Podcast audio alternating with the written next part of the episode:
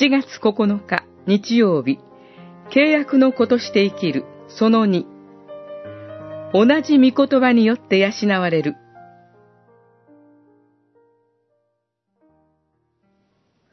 あなたを豊かに祝福し、あなたの子孫を天の星のように、海辺の砂のように増やそう。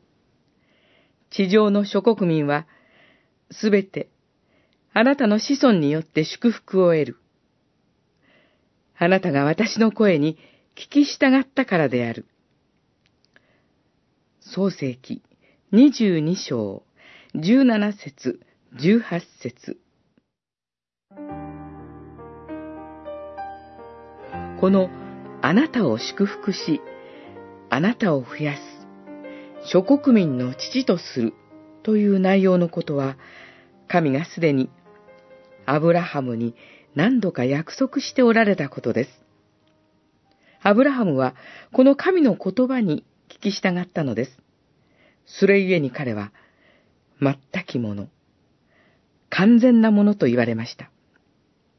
このように信じ従う者を神は義とし、さらに豊かに祝福してくださいます。契約の民はいついかなる時にも御言葉に聞く民です。私たちも苦難に出会う時がありますが、だからこそ神は常に従ったアブラハムに祝福と死死孫孫の繁栄を約束されたのだと思うのです。やがて、この御言葉は子孫であるイサクとヤコブにも約束されます。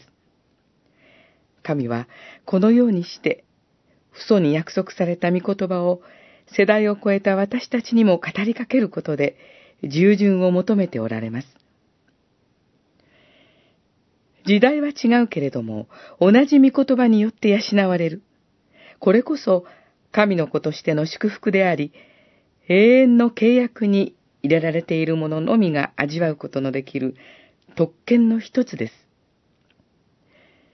私たちは、この特権をこの時代にあって味わっているのです。